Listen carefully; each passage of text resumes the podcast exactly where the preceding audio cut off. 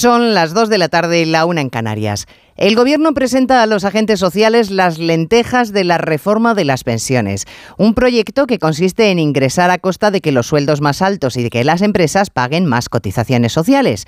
Dice el Gobierno que así se garantiza el sistema. Pues oiga, las cuentas no salen.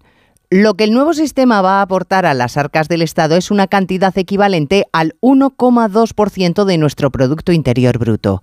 El agujero de las pensiones cuando lleguen los baby boomers se estima en el 3,5%. Así que por más que nos cuenten, el sistema va a seguir sin ser sostenible.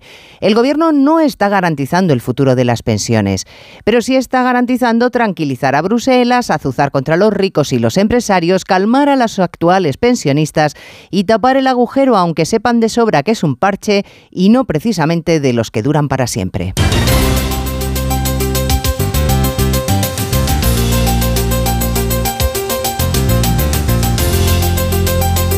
En Onda Cero, Noticias Mediodía, con Elena Gijón.